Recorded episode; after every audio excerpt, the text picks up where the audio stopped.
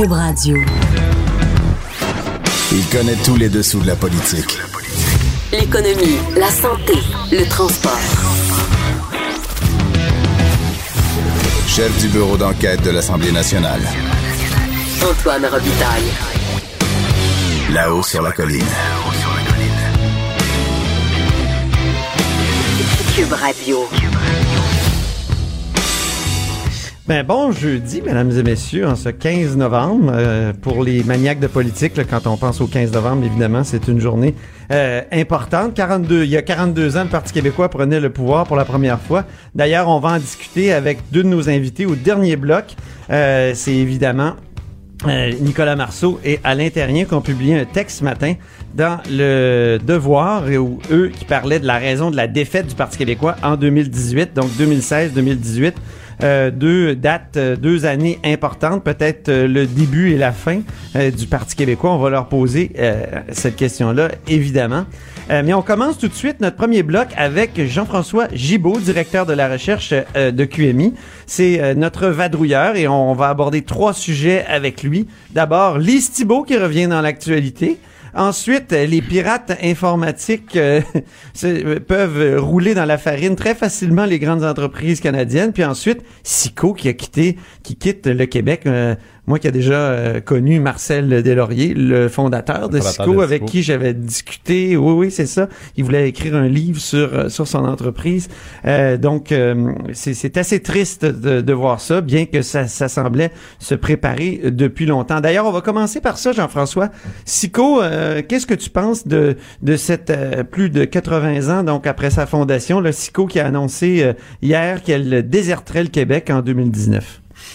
Oui, ben le, le, le SICO, on s'en souvenait parce que le, le, le, siège social avait quitté le Québec. La compagnie avait été achetée par, à l'époque, une entreprise européenne, puis a été elle-même rachetée par une multinationale américaine. Euh, ça démontre bien que lorsqu'on parle de contrôle d'une entreprise, ben, des fois on nous dit, ben vous savez, la, la production va demeurer au Québec, euh, vous savez, les, les activités seront encore là.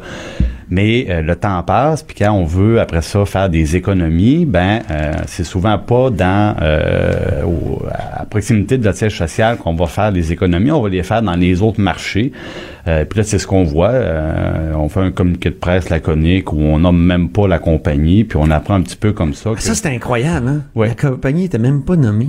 Puis voilà. Puis là, ce qu'on dit, c'est que ça sera délocalisé en Ontario, euh, les activités qui sont actuellement du côté de Beauport, notamment de, la- de la production ici euh, dans le coin de Québec. Euh, bon, euh, Monsieur Legault maintenant qui nous dit, euh, on se demande mais qu'est-ce qu'on fait par, qu'est-ce qu'on fait quand ça se produit un phénomène comme ça? Puis là, Monsieur Legault dit ben on pourrait inviter les Québécois peut-être à boycotter Sico. Hein, D'ailleurs, on a un bel extrait de Monsieur euh, Legault en direct de, de, de Boston. Cet extrait nous a été envoyé par Charles Le Cavalier. On peut l'écouter? Ben, ce qui est arrivé, d'abord, c'est la perte du siège social. Hein? Euh, Sico a été vendu une dizaine d'années à une compagnie de Hollande, qui l'a ensuite vendu à une compagnie américaine. Là, on a complètement euh, perdu euh, le contrôle. Euh, ça m'achale, je vous avoue, là, je ne sais pas si les Québécois doivent continuer à acheter de la Sico qui n'est pas faite au Québec, là, mais bon, euh, on va regarder le dossier. rien ça va être- c'est difficile. Mais c'est en difficile. septembre On va essayer, on va essayer de, regarder s'il n'y a pas moyen de convaincre euh, l'entreprise de renverser cette décision-là, mais euh, c'est l'entreprise en bout de ligne qui va euh, euh, prendre la décision. Puis, mais ça renforce le fait que M. Fitzgibbon est en train de travailler d'un plan qu'on arrête de perdre nos sièges sociaux, qu'on arrête Mais- de vendre nos belles entreprises pour voir euh, les autres marques qui restent, qui sont québécois. C'est des plus petites. euh, Mais trouvez-vous que les Québécois euh, devraient être sensibles à cette question-là si Sico Ben, s'en va du Québec? euh, moi, je pense que les Québécois euh, devraient être sensibles à l'achat local, donc acheter des produits qui sont fabriqués au Québec. Donc, euh, il y a beaucoup de choses dans cet extrait-là. beaucoup de là. choses. Beaucoup de choses. D'abord, le boycott. Est-ce que ça peut fonctionner? Deuxièmement, quand on fait des plans pour garder nos, nos, nos sièges sociaux ici, parce que ça a été, euh, ça a existé dans le passé, je pense à Raymond Bachand qui en a fait. Est-ce que ça fonctionne? Et deux, troisièmement, faut souligner que M. Legault connaît bien l'entreprise. Parce Oui. qu'il a siégé au conseil d'administration de 95 à 98. Donc, sur ces trois choses-là, euh, Jean-François, on t'écoute. Ben, les, les boycotts, on le sait, hein, c'est euh, les appels au boycott, c'est rarement efficace. Euh, après quelques jours, dans le fond, ben on préfère acheter le produit qui est en spécial plutôt que euh, d'acheter, euh, de boycotter la, la, la, la, la marque qui a quitté le Québec.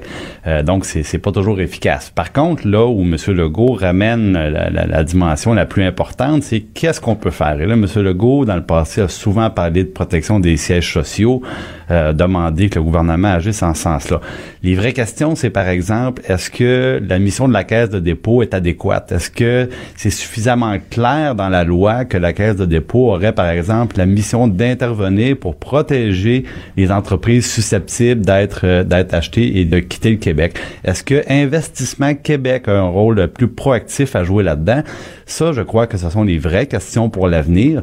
Euh, et il serait intéressant de voir si, bon, le ministre de l'Économie va arriver avec des, des gestes concrets pour euh, donner plus de, de, de pouvoir d'intervention en amont pour éviter de se retrouver comme aujourd'hui dans une situation où euh, on comprend qu'il est pratiquement trop tard, malheureusement. En tout cas, on peut pas nier qu'il y a un changement de discours ici, parce que Monsieur Couillard, quand on le mettait en face de situations comme celle-là, répondait toujours Oh, ben attention, c'est ça l'économie mondiale. Nous, on achète énormément d'entreprises Voilà. à l'étranger, donc on est des prédateurs plus que des proies. Attention, c'est comme ça. Alors il Oui. fallait, il fallait accepter ce fait-là. Il parlait de construire Oui. des murs autour du Québec. Oui, oui, euh, oui. Il puis- disait euh, un peu comme dans la dans, dans les questions de de- de- d'identité, il, il allait tout de suite aux extrêmes puis il disait là, on sait bien, vous êtes Voilà. Trumpiste, vous voulez con- construire des murs. Donc changement de discours important, mais donc la question que tu poses, si je te comprends bien, c'est faites euh, comment dire, faites des gestes concrets. Voilà, faut que les gestes suivent les, euh, les bonnes intentions. Euh, bon, ça sera un peu serré, je crois, pour cet automne, mais pour la prochaine session, ça pourrait être quelque chose d'intéressant d'avoir un débat au Québec sur cette question-là. Campagne électorale de 2012, je me souviens très bien que Mme Marois avait dit, moi, je vais avoir un fonds spécial De 10 milliards. de- elle, elle avait dit 10 milliards, Oui. hein, c'est ça? Puis Exact. Legault avait dit 15, je crois, ou 25, je me souviens plus. Il, y avait, mais une- il y avait une c'était- petite il y avait une surenchère. Exact. pour se donner un gros fonds euh, Oui. issu de la Caisse de dépôt et d'investissement Québec ou les La de souviens, dépôt, c'est la Caisse de dépôt pour justement agir dans, dans ces moments-là. Ça, ça pourrait être ça là, que M. Legault, euh, peut-être M. Legault va revenir avec M. Fitzgibbon à cette euh, politique. Ça pourrait être quelque chose comme ça. Euh, du côté de la caisse de dépôt, on n'aime pas tellement l'idée de euh, désigner des fonds en particulier qui, ne, qui devraient ne servir qu'à ça. Euh, la caisse préfère de loin dire, bon, on va augmenter nos investissements au Québec du montant, par exemple, de 10 milliards. C'est ce qui est arrivé euh, en 2012 euh, quand le Parti québécois a pris le pouvoir. Bien. Alors, euh, passons à un autre sujet, un sujet récurrent dans l'actualité, euh, un sujet euh, donc euh, qui revient souvent. Il y a plein de blagues qui me viennent, c'est pour ça que je me retiens à deux mains. C'est les créanciers de l'ex-lieutenant-gouverneur Lise Thibault. qui avait été reconnue coupable de fraude, là, ont, ont décidé que d'aller récupérer des actifs qu'elle avait transférés à son conjoint.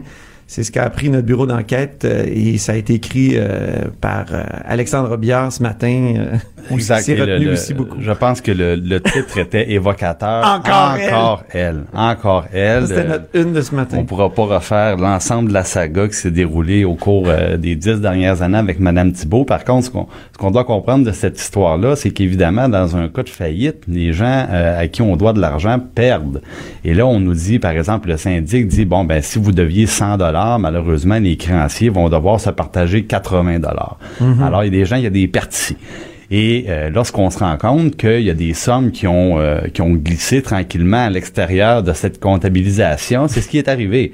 Et là, on a dit bon, ben le, le- le- le conjoint qui a qui, qui a racheté la maison a pas payé toute la valeur, et euh, lui-même le même conjoint qui a reçu une somme de 100 000 dollars, alors que Revenu Québec, Revenu Canada étaient des, des créanciers prioritaires. Donc, ils passaient avant les, les dettes que euh, Madame Thibault pouvait avoir envers son en- envers son conjoint.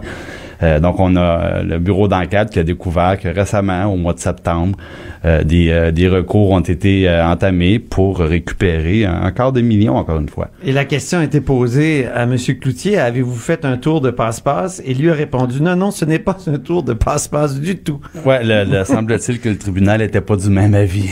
c'est ça. Donc, c'est, Ça, c'est Monsieur Cloutier, qui est le conjoint de Mme Thibault, qui a Oui. répondu ça. On va terminer avec les pirates. Est-ce que les pirates informatiques euh, euh, ont trop de facilité avec euh, nos grandes entreprises, Hydro-Québec, Bell Canada, Métro, Télé-Québec, euh, les banques canadiennes au- aussi. Donc, c'est euh, des hackers, euh, donc des pirates informatiques, durant la compétition euh, qui s'est tenue à Québec. C'était dans le cadre du Hackfest de Québec, donc une espèce de festival euh, des pirates. Des pirates, et c'est pas Jack rassurant. Sparrow était là, on ne sait pas. Ben, Mais en, en tout cas, C'est pas très rassurant. et- c'est pas rassurant. Hein, c'est nouveau- Nicolas Lachance qui, qui nous apprend ça dans Nicolas le journal ce la, la matin. Chance nous apprend ça. Et, ce qui est un peu nouveau, c'est que souvent on pense que les, euh, les fameux hackers, ils vont euh, s'introduire avec leur ordinateur. Ben parce oui. que, et là, on se rend compte que euh, c'est pas toujours ça.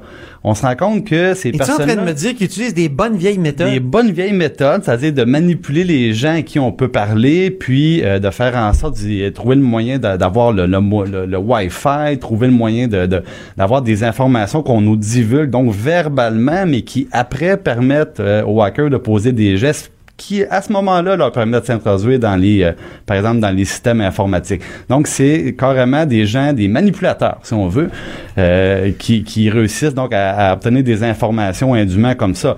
Et ça, ça, ce qu'on comprend, c'est la nouvelle réalité, c'est, ça aussi. C'est pas seulement des, des, des capacités technologiques, mais c'est aussi une question de formation des employés. Et puis là, on dit les, les stratagèmes peuvent être incroyables. là. Utiliser un bruit d'enfant qui pleure. euh, euh, Ah, donc, c'est vraiment fascinant. Moi, je trouve que c'est c'est vraiment à lire. là. Les pirates déjouent les entreprises canadiennes euh, dans nos pages ce matin. Et j'espère que notre gouvernement aussi prend des notes parce qu'il y a des possibilités de, piratage euh, qui, sont très grandes aujourd'hui. Exactement. Puis on voit, il y a un, un taux de succès très élevé. C'est 75 et, euh, et plus, à part un cas, bon, 63% ont divulgué des informations sur euh, leurs clients de messagerie. Donc, on c'est pas une exception ou l'autre. C'est des grandes entreprises québécoises, pourtant, qui ont des, des procédures très euh, très strictes, très bien élaborées. Puis malgré ça, on se rend compte qu'ils ont réussi à- assez facilement à avoir des informations. Ben, merci beaucoup, Jean-François Gibault. Toujours un plaisir. Ouais, oui, pour moi aussi, plaisir partagé. Et euh, Jean-François Gibault, évidemment, est directeur de la recherche euh, à QMI. Là-haut sur la colline. Pour nous rejoindre en studio, Studio à commercial cube.radio. Appelez ou textez 187 Cube Radio.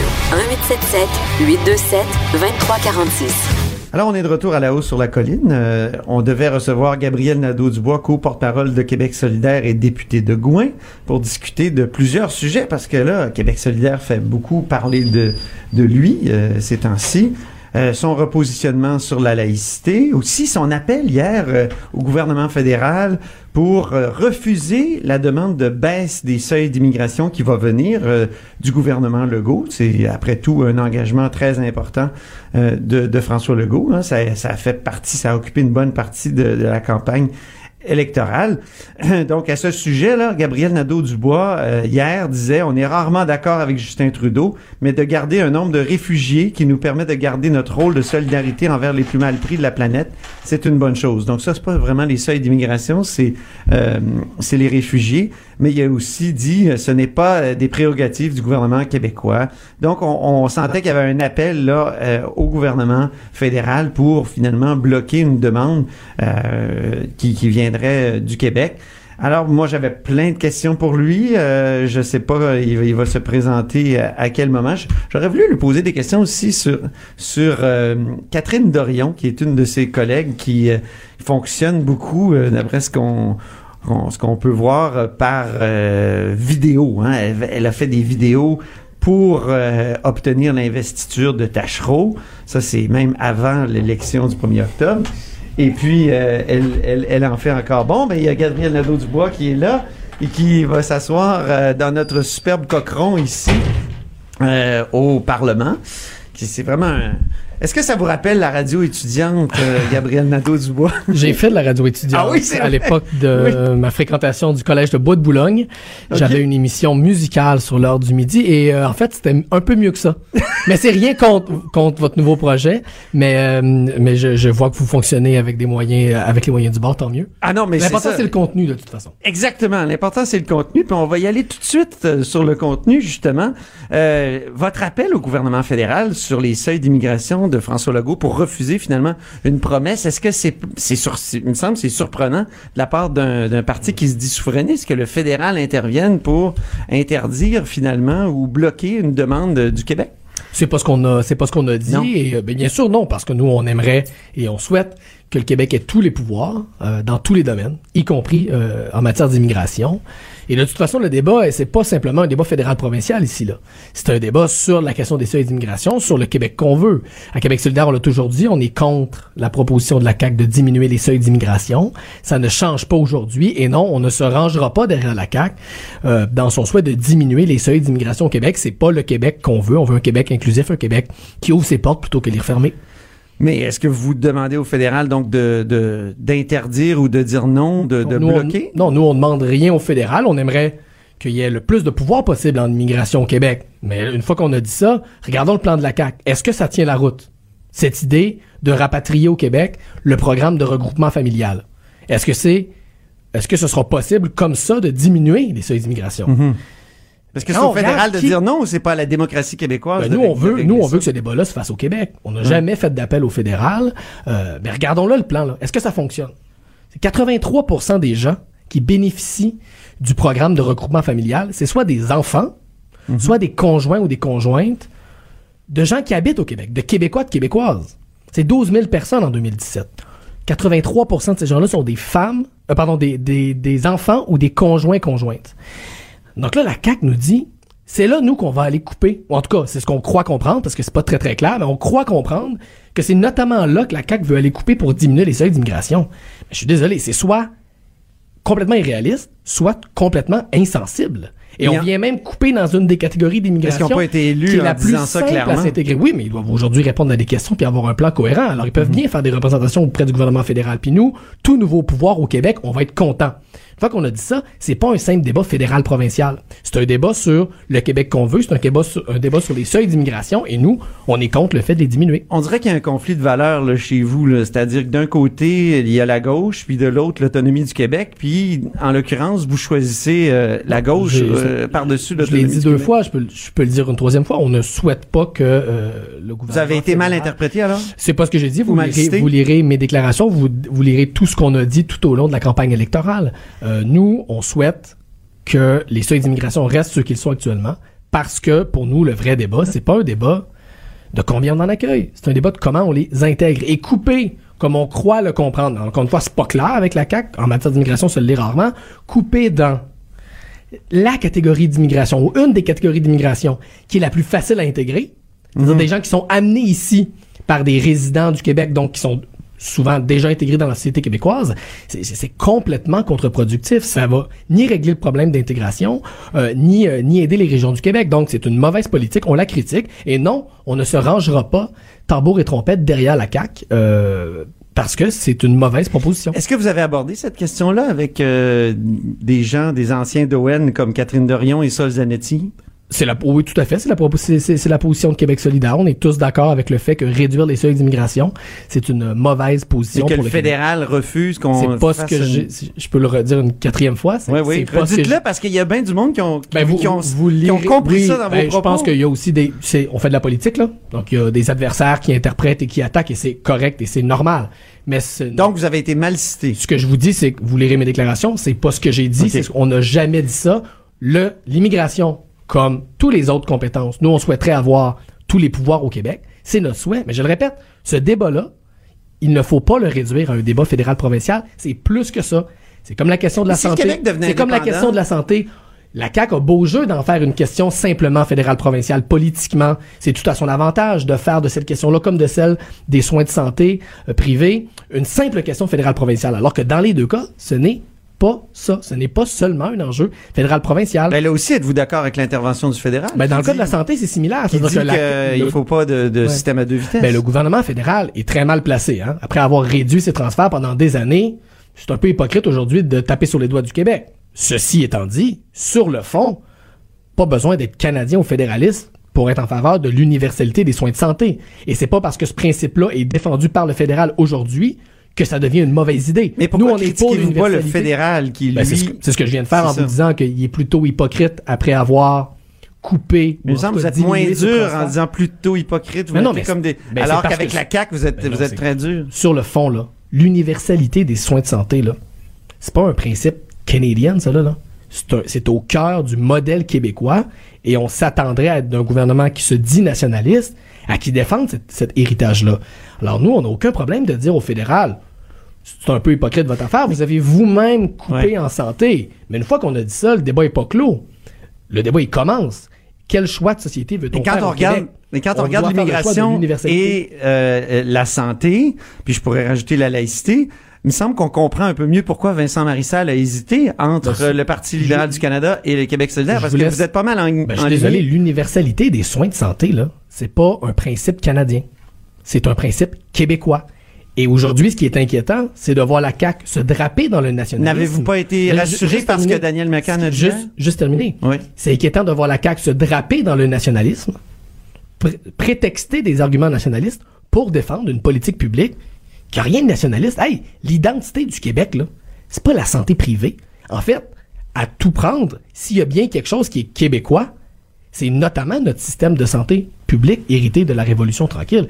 C'est pas que d'être, euh, disons, louchement sympathique au fédéralisme que de dire on veut pas de santé privée. Il y a quand même une limite à tout voir à travers cette lorgnette-là. Euh, la santé publique, c'est un principe québécois qu'on défend. Et comme vous savez ce qu'on dit, une horloge, même, même une horloge Arrêtez. brisée donne l'heure juste deux fois par jour. Ben, ça peut arriver une fois de temps en temps que le fédéral dit quelque chose puis qu'on n'est pas complètement contre. Sur la laïcité, on, on sent que vous êtes en train de, de, de changer, de remettre en question l'espèce de consensus qu'il y avait eu à une certaine époque à ce sujet-là. Mhm. Où vous en êtes? euh, C'est un débat qui a toujours que- qui a, qui a lieu à l'intérieur de Québec solidaire depuis le début. Hein. Euh, la position Ben oui. Bouchard-Taylor est une position qu'on a toujours défendue comme une position de compromis.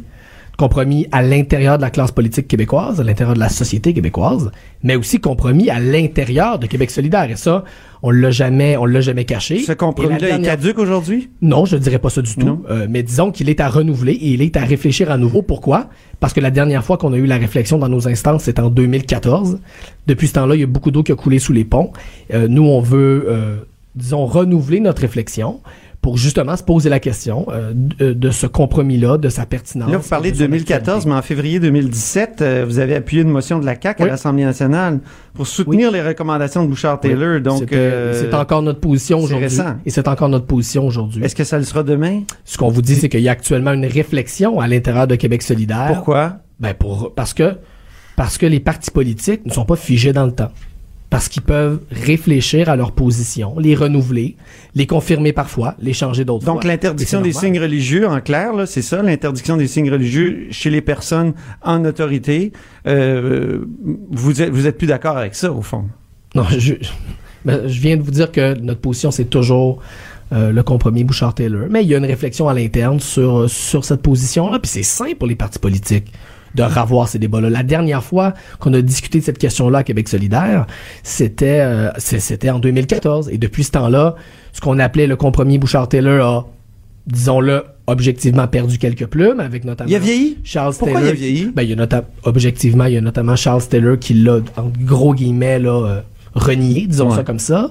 Euh, il y avait, euh, à l'époque, beaucoup d'acteurs dans la société québécoise qui le défendaient. Aujourd'hui, je vous dirais qu'à Québec solidaire, des fois, on se sent un peu seul. Euh, il y a, il y a, donc, donc, le débat a évolué. Et c'est simple. Vous êtes devenu politiques. plus multiculturaliste, au Non, fond. non, le débat Non. a évolué. Puis à Québec solidaire, Mais on- multiculturaliste, c'est un se- mot qu'on, c'est un mot souvent qu'on appose sur Québec solidaire, là. Si, si j'avais à que- nous mettre une étiquette, Ouais. une étiquette que je nous mettrais, c'est celle d'interculturalisme, qui est, qui est la, la doctrine qui était celle un peu avant l'heure de, des Gérald Godin, quelqu'un comme Amir Kadir aussi, c'est toujours inscrit dans cette euh, dans Convergence culturelle, euh, disait Gérald Godin. dans cette euh, tradition-là, Amir Kadir aussi, euh, moi je me considère, puis à Québec solidaire comme parti, on, on s'ancre dans cette tradition-là. Une fois qu'on a dit ça, ça dispose Est-ce pas que les débats. l'interculturalisme peut accepter cette euh, interdiction des signes religieux euh, chez les personnes en autorité? Ah, je pense que oui, tout à fait. Oui? Tout à fait. Je pense qu'il y a aussi certains interculturalistes Donc, pas qui être incompatible, contre. hein? Bien sûr que non. Je pense qu'on peut se réclamer de l'interculturalisme et avoir les deux positions. Euh, la question de l'interculturalisme, ça ne se réduit pas à la question des signes religieux. Puis d'ailleurs, c'est une erreur qu'on fait assez souvent de penser que la question des signes religieux, qui est une question quand même assez spécifique, là, euh, dispose de tous les débats en matière d'intégration, en matière de pluralisme, de diversité. Je pense que En terminant, qu'est-ce que vous pensez de les, des techniques de communication de votre collègue euh, Catherine Dorion, qui fait beaucoup de vidéos, qui font beaucoup parler d'elle? Est-ce que c'est est-ce que c'est une bonne manière de de- d'interagir avec euh, la population, les Ouais. citoyens? Ben moi, moi, moi j'entends souvent des, des citoyens, des citoyennes, puis aussi des, des chroniqueurs, des commentateurs déplorer le ton aseptisé de la politique québécoise, déplorer le fait que c'est de la langue de bois, que, que, que c'est un peu des cassettes. Ben là, on a une nouvelle députée qui est très très loin de ça. C'est le moins qu'on puisse dire. Alors moi, je trouve ça rafraîchissant. Oui, sa comparaison, la dernière en date, là, celle de, de la cocaïne, bon, c'est osé, c'est original, mais moi j'ai envie de dire, tant mieux.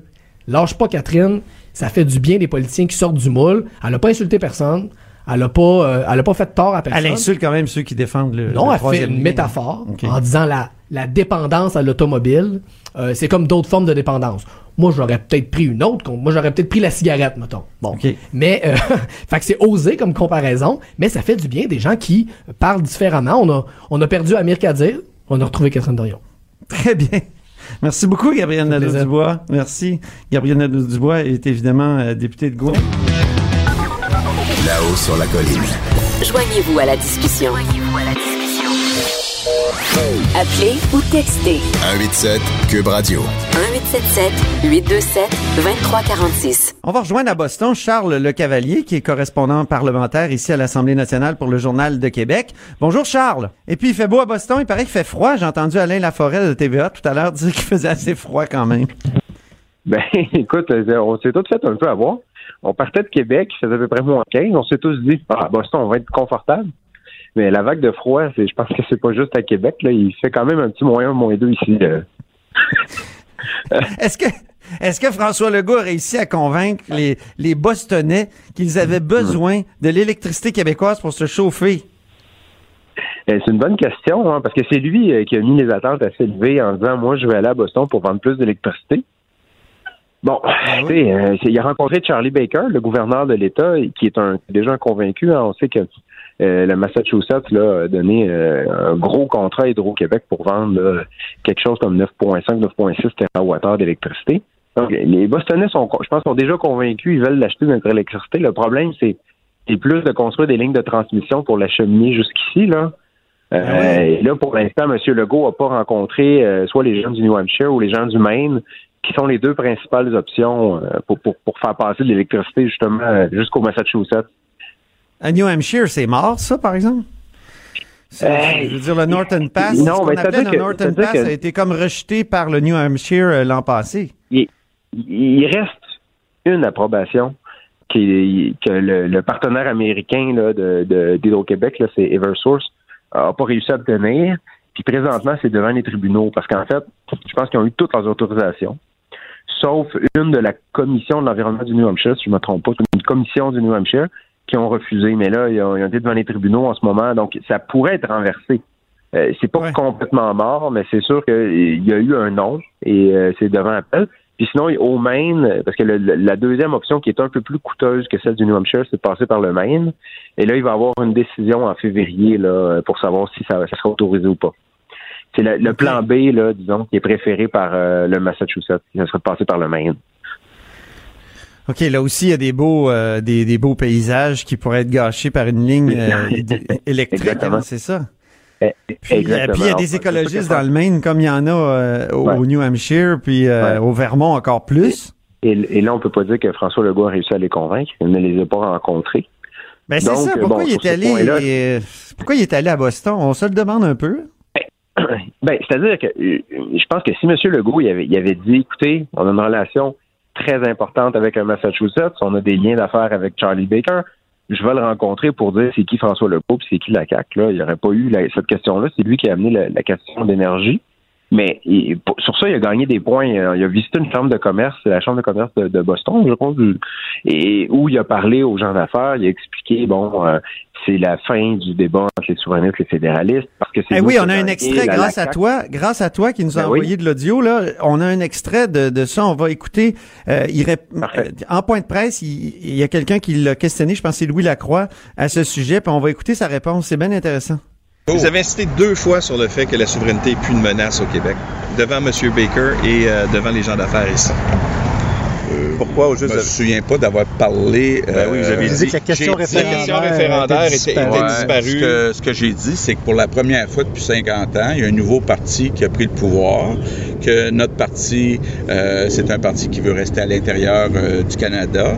Mais ce que j'ai surtout dit, puis qui sera différent du gouvernement de M. Couillard, c'est qu'on est très ouvert euh, à recevoir des investissements au Québec, qu'Investissement Québec va être plus agressif que jamais pour les convaincre au Québec.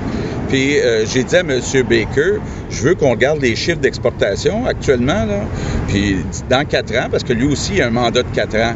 Euh, donc, euh, je veux que dans quatre ans, ces chiffres-là aient beaucoup augmenté. Donc, on va suivre ça tous les deux, M. Baker et moi. C'est surtout de ça qu'on a parlé.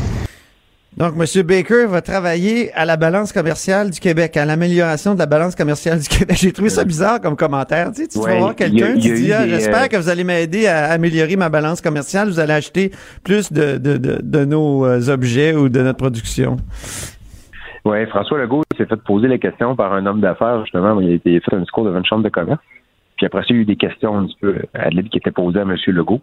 Il y a quelqu'un qui a dit, mais je comprends pas, moi, euh, euh, vous voulez quoi? Qu'on achète plus de, contenu québécois, puis vous, qu'est-ce que vous allez faire? François Legault a bon, répondu là, en bon libre-échangiste en disant, non, non, mais écoutez, c'est possible de faire les deux en même temps. C'est-à-dire que vous pouvez avoir une plus grande relation d'affaires avec nous et vice-versa. C'est désamorcer un peu, mais effectivement, comme ça, c'est un peu étrange. Puis il faut aussi en prendre puis en laisser quand M. Legault dit euh, enfin le Québec va être euh, open for business, contrairement avec euh, à, à à Philippe Couillard qui ne voulait pas d'investissement étranger. On comprend que c'est une grosse exagération. Là. Faut pas penser que le PLQ était contre les investissements étrangers au Québec. là. Ben, Il y a quelque chose de faux là-dedans. Il me semble que M. Couillard est allé souvent euh, aux États-Unis, a beaucoup rencontré de gouverneurs, euh, il insistait là-dessus et, et Norton Pass, euh, bon, a, échoué, mais le contrat s'est fait sous, sous son mandat, dans son lors de son mandat. Ben oui. Il me semble que ouais, ça, c'est de la Oui, politique. euh, puis, puis quand Jean Charest a décidé de construire la Romaine, c'était pour exporter de l'électricité. L'idée de construire des barrages pour vendre l'électricité aux Américains, euh, c'est pas François Legault qui l'a inventé. Ben oui, c'est ça, Jean Charest arrêtait, arrêtait pas de dire, il faut que l'électricité soit ce que le pétrole, euh, soit pour les Québécois, ce que le pétrole est pour les Albertains. Eh mais ça, ça m'amène à parler de ton texte de ce matin. Mais- mais euh, juste- juste- ju- oui, mais juste oui. Pour, pour terminer, il faut quand même dire qu'il a marqué des points parce qu'il y a plusieurs gens d'affaires qui, qui trouvaient ça très intéressant de voir un chef d'entreprise qui est devenu politicien, parce que les gens, ça, Air Transat, ils savent c'est quoi, et devenir politicien, puis après ça, de former un gouvernement de gens d'affaires et de comptables, là, ça, ça, ça a intéressé. C'est sûr qu'on était dans une chambre de commerce, là, mais Ouais. le- ce discours-là a intéressé. Ça, ça érotise la chambre de commerce, ça c'est certain. Oui. Ce type de ce type de profil là, ce type de de de, de, de bagage euh, là évidemment. Mais je veux parler de ton texte de ce matin, tu parce que hum, le gouvernement Legault veut mettre la hache dans Appuyat. Appuyat, euh, qu'est-ce que c'est? C'est le fameux projet d'éolienne dans en côte sur la côte nord qui est controversé parce que M. Martel euh, d'Hydro-Québec, d'ailleurs, qui est à Boston, il paraît, euh, Martel d'Hydro-Québec aime pas ce projet-là parce qu'il dit c'est que c'est beaucoup trop coûteux euh, pour Hydro-Québec, ça rapporte rapportera rien, puis on a déjà des surplus pour construire euh, des, des éoliennes qui vont nous amener à, à produire encore plus d'énergie dont on n'a pas besoin. Là, ce matin, toi, tu arrives avec 12 autres projets énergétiques dont on n'a probablement pas besoin non plus et euh, qui coûteraient euh, très cher. Alors, euh, est-ce qu'il y a eu des réactions à, ton à, ton article ce matin?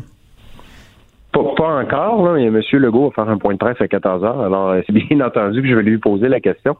La, la- la question se pose parce que la CAC dit que Puyat, il n'y a pas d'argent à faire là, c'est pas rentable, mais c'est un projet qui produit à 7 cents le kilowattheure. Et ces 12 projets-là, et c'est pas juste des projets, c'est des contrats signés avec Hydro-Québec, euh, vont produire, là, si, si, mettons, si on livrait l'électricité en 2019, on parle à un taux moyen de 11,8 cents, ou presque 12 cents le kilowattheure. Donc, c'est beaucoup plus cher qu'Appuyat. Donc, si Appuyat n'est pas rentable, imaginez ces projets-là. Il va- ça va être très intéressant de voir qu'est-ce que la CAQ va faire avec ça. Ça va être un test de réalité aussi parce que c'est des projets qui sont aux quatre coins du Québec, qui sont soutenus par des communautés locales, qui, servent à faire du développement économique. Donc, est-ce que François Legault va, va vouloir perdre du capital politique pour, pour mettre l'âge dans ces projets-là aussi? Logiquement, il faudrait qu'il le fasse parce que ça sera, on fera pas d'argent avec ça, là. Mhm. Ouais. Ben oui. Non, c'est ça. C'est, il me semble que si on applique le raisonnement d'appuyette à tous ces projets-là, là, puis il y en a, comme tu dis, un peu partout au, au Québec. euh, tu parles de Bedford, de Complexe Val-d'Or, Lebel-sur-Quévillon. euh, Il y en a partout. Et je vois pas comment ils peuvent euh, maintenir, finalement, maintenir ces projets-là s'ils appliquent la logique d'appuyette. Est-ce qu'il y a des projets avec les Autochtones là-dedans? Dans ceux que tu, la- les 12 Euh, que je tu pense qu'il y en a deux. Il y a un projet éolien et un projet de mini-centrale. Un projet éolien, je crois, avec Kanawake, je le dis de mémoire, et puis mais je, je me Ok. garde en réserve. Il y en a un deuxième aussi qui est en Haute-Mauricie de mini-centrale. Euh, donc euh, oui, il y en a deux là-dedans qui sont des projets autochtones. OK. Sur le, le, le prix d'appuyate, là, on dit 7 cents du kilowattheure, mais ça, je pense que Ouais. ça excluait l'interconnexion, la connexion, hein? Tout, tout à fait, mais ces projets-là aussi, là, on parle juste du prix de vente, mais pas il n'y a pas le Ah, prix ouais. d'interconnexion qui est payé par Hydro-Québec. Euh, Parle-moi de la présence de, M. Martel, justement, euh, à, à Boston. Il était là à quel titre? Martel, donc le PDG de question. euh, moi, nous, nous, les journalistes, on n'a pas eu la, la chance de le croiser, M. Martel. Euh, il semble qu'il fait partie de la délégation du Québec, là, mais pas, pas officiellement. C'était pas écrit dans les documents de- du gouvernement. On s'en est pas vanté. C'est Souvent, et quand le président d'Investissement Québec ou d'Hydro-Québec accompagne le premier ministre en mission, il va avoir un, point de presse où ils vont être là. Mais bon, dans ce cas-ci, M. Martel semble être un peu à l'écart de cette délégation-là. Je sais pas si euh, s'il va venir nous voir. Il y a quand même des, des sujets chauds. On Il y a des gens d'affaires, hein? M. Martel.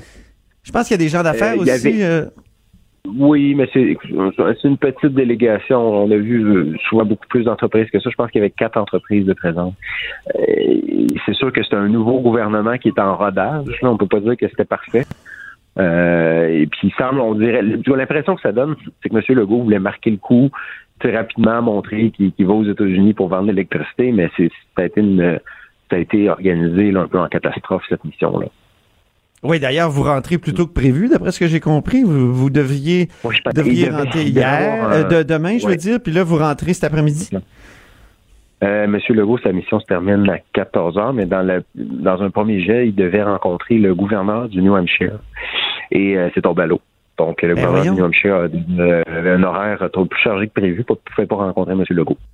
Donc, euh, bon, c'est ce qui arrive des fois quand c'est à, à la dernière minute, là. Mais euh, c'est quand même surprenant, surtout euh, surtout parce que M. Legault euh, fait une priorité de discuter avec les gens de la Nouvelle-Angleterre pour vendre plus d'électricité.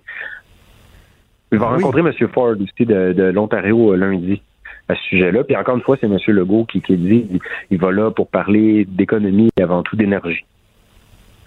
Oui, parce que l'Ontario pourrait avoir besoin d'énergie euh, aussi assez vite, là. Oui, puis il on- va avoir des bons arguments parce que M. Ford a promis qu'il allait réduire euh, les tarifs d'électricité de 12% en Ontario. Alors, c'est pas en rénovant des centrales nucléaires qu'il va y arriver. Hein. C'est probablement qu'il serait plus gagnant en achetant de l'énergie pas chère du Québec. Ouais, ça, c'est un bon argument de vente de M. Legault quand même. Mais là aussi, il faudrait construire des interconnexions électriques qui sont assez coûteuses. Hein? Exactement. Mais là, euh, rappelle-toi que le fédéral, euh, le gouvernement Trudeau, a déjà euh, a déjà indiqué là, récemment serait prêt à subventionner la construction d'interconnexions euh, électriques entre les provinces. Donc, Ben oui. euh, ça, ça, ça, ça pourrait être bon pour le Québec. Oui, mais en même temps, euh, pas bon pour son autonomie, comme on le disait hier. Là, j'invite les auditeurs à aller réécouter mon entretien avec euh, le constitutionnaliste Patrick Taillon, euh, qui était, qui portait justement là-dessus. Alors, vrai? très bien, Charles. Merci bon infiniment.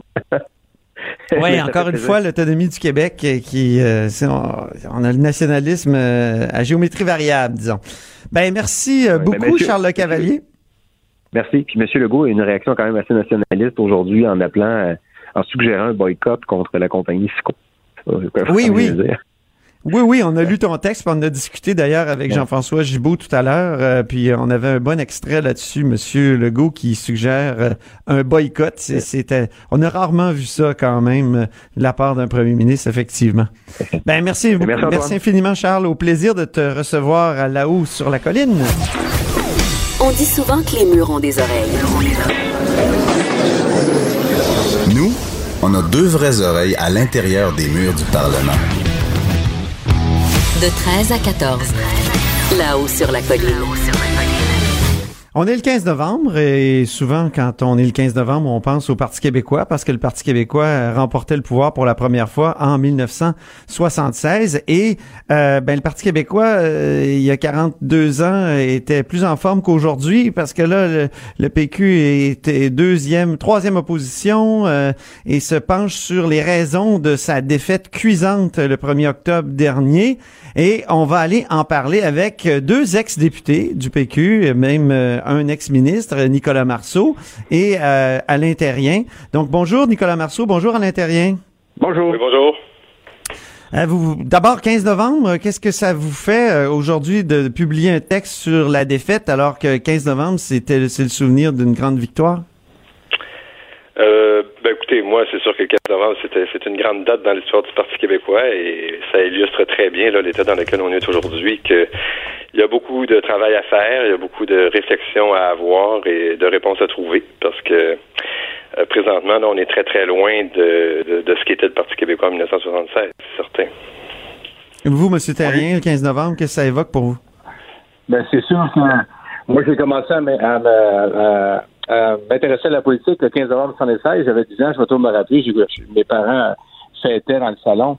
Euh, ça m'avait marqué et je me dis toujours, et je, portais avec beaucoup de fierté le du Parti québécois parce que je trouvais que le 15 novembre 1976 avait été une des dates les plus importantes de l'histoire du Québec avec une équipe fantastique, un chef extraordinaire. Et aujourd'hui, ben écoutez, euh, on essaye à travers ces souvenirs-là de relever un parti qui mérite justement qu'on le remette sur les rails euh, comme, comme il était dans le temps pour qu'on puisse redorer le blason d'un grand parti politique qui, qui a fait beaucoup, beaucoup pour le Québec. Et là, vous dites que le Parti québécois a finalement euh, couru trop de, de, lièvres à la fois. Qu'est-ce que vous voulez dire par ces, ces lièvres? Euh, à, quoi vous pensez? Euh, ben, je, vais, je vais y aller, là. Donc, oui, oui, Nicolas Marceau d'abord, oui. OK, parfait. Ben, en fait, c'est pas compliqué. C'est que le Parti québécois est un parti indépendantiste euh, qui a pour objectif de faire l'indépendance, sauf que euh, je pense qu'on peut dire que ça ne paraissait pas tout le temps ces dernières années. En tout cas, pas autant que ça aurait dû. Euh, d'une part, parce qu'effectivement, il y avait des enjeux sur l'axe gauche-droite ou l'axe identitaire qui, sont importants, puis au sujet des... Enfin, pour lesquels on, a mis on a mis l'accent, puis sur lesquels on a mis l'accent, puis qui ont, d'une certaine façon, masqué la question d'indépendance. L'autre élément, c'est que le calendrier, euh, le fait de reporter à plus tard, ça a rendu la question de l'indépendance non pertinente pour les électeurs, pour les Québécois. Euh, quand la question euh, nationale ne, leur est pas posée aux Québécois, ça va être bien difficile de les convaincre de voter en fonction de cet enjeu-là. Alors, la, au fur et à mesure que le temps a passé, les, les grands débats se sont faits sur l'axe gauche-droite ou sur l'axe identitaire et plus du tout sur la question nationale. Et c'est certain que ça n'a pas rendu service au Parti québécois. Et euh, quant à moi, ce que ça, a eu comme, comme conséquence, ça a été de faire éclater aussi la coalition qui était le Parti québécois, le Parti québécois qui était un parti, un grand parti indépendantiste qui recoupait des gens de toutes tendances, de, de, plusieurs mouvances. Mais au fur et à mesure qu'on s'est euh, déporté sur les autres axes politiques, on a, euh, d'une certaine façon, fait éclater la coalition. Et c'est aujourd'hui le, ce qu'on peut constater, c'est qu'il reste plus. Mais, oui, mais je vous disais ce matin. des autres mouvances au sein du Parti québécois. Ben, je vous lisais ce matin à, ce sujet-là, je me disais, est-ce que c'est la faute, euh, est-ce que c'est la faute du Parti québécois ou est-ce que c'est pas le changement de la société? Est-ce que la, société québécoise n'a tout simplement pas changé? Un changement qui fait que c'est devenu impossible d'avoir une coalition comme celle qui a pris le pouvoir en 76, en 81, en 94, euh, et, donc une coalition qui était devenue impossible avec la création notamment de la DQ. Non, moi, écoutez. Euh, Là-dessus, euh, ça se rappelle, là, en 95, on a perdu le référendum d'une très, très faible part, d'une très faible marge. Et à partir de ce moment-là, au lieu de, de, de, de, se retrousser les manches et de convaincre le, petit, la petite portion de population qui nous manquait, c'est comme si certains avaient baissé les bras et on avait justement bifurqué sur d'autres intérêts, comme si euh, la question constitutionnelle n'avait d'impact que sur une question constitutionnelle, alors que ça pourrait engendrer une amélioration à différents plans de la société québécoise et de vendre de cette façon-là, de trouver des solutions, de, de, de, nous permettre de trouver des vraies solutions à partir du fait qu'on a beaucoup plus d'éléments entre nos mains, des processus de décision qui sont beaucoup plus euh, axés sur la volonté, sur les, les, le fonctionnement de l'appareil québécois. moi, comme je vous dis, à la seconde où on a, au lieu de retrousser les manches, qu'on a baissé de plus en plus de pavillons, puis on a essayé de réfléchir sur le moyen de faire l'indépendance, comment on pourrait y arriver au lieu de dire, ben, parlons-en, expliquons-la clairement. Et c'est de cette façon-là qu'on pourra en faire, qu'on pourra réaliser la souveraineté. Les jeunes n'ont jamais entendu parler de souveraineté ou à peu près, là, je, généralise un peu, mais quand on parle aux jeunes, les jeunes ne sont pas si fédéralistes que ça. Ils ne connaissent pas le, ils connaissent pas les, les, les, toutes les possibilités que peut offrir la souveraineté. C'est surtout ça le problème. On sait Et là, M. Marceau puis M. Terrien, là, je, je, vous écoute, puis je vous ai lu ce matin, puis je me suis souvenu qu'en mai 2016, vous-même, vous étiez co-signataire avec Catherine Fournier, qui, qui elle, est restée députée, de, de, d'un texte qui proposait justement de faire un référendum sur autre chose que, que la souveraineté. Il y aurait eu deux questions, au fond. Préférez-vous le fédéralisme renouvelé ou euh, l'indépendance? Est-ce que vous-même, vous n'avez pas contribué à courir plusieurs lièvres à la fois dans le passé récent? Je vais, laisser, la parole à, Nicolas là-dessus, mais moi, je trouve que d'entrée de jeu, vous, vous euh, avez fait erreur sur notre euh, qu'est-ce qu'on voulait faire? Je vais laisser plus Nicolas en parler. oui, écoutons Nicolas Marceau. Oui, vas-y. Ben, euh, simplement, la, première des choses, c'est qu'il y avait dans ce que nous proposions un référendum dans le cadre duquel les gens faisaient le choix entre l'indépendance et un possible projet de fédéralisme de Canada renouvelé. Euh, et euh, il y avait donc l'immédiateté dans, dans ce que nous proposons, c'est-à-dire que la question nationale était pertinente, elle était saillante, et elle amenait les Québécois à faire un choix. Et euh, elle permettait aussi au Parti québécois de, de, de, de, construire, de présenter correctement, puis avec l'aide de d'autres partenaires, le projet de ce que serait le pays. Alors, écoutez, c'est une mécanique d'accession à l'indépendance parmi plusieurs. Nous pensions à l'époque que c'était la meilleure. Elle demeure pertinente puisque la question. C'est drôle parce que le Parti québécois reproche souvent à Québec solidaire de vouloir faire euh, ça par étapes et même d'ajouter l'étape euh, d'une constituante. Mais, là, vous, vous, vous faisiez un peu la même chose. Qui nous dit que les, les Québécois auraient choisi euh, l'indépendance plutôt que le fédéralisme renouvelé? Moi, je pense que le fédéralisme renouvelé, en tout cas, si je regarde les sondages, aurait sans doute gagné en 2021. Là. Non, regardez, c'est on, on, va écouter à l'intérieur. On va, ça, ça va être euh, le mot de la fin. On écoute à l'intérieur. Écoutez, nous, là, au départ, on ne proposait pas des différentes étapes. On disait tout simplement, nous, on est souverainistes, on va faire le jeu de la comparaison. On okay. entend parler de fédéralisme renouvelé de la part de nos adversaires. Est-ce que c'est... écoutez, nous, on va défendre l'idée d'indépendance. On va en parler. De votre côté, essayer Merci. de trouver des solutions. c'est tout le temps qu'on avait à l'intérieur. Ah, Merci beaucoup.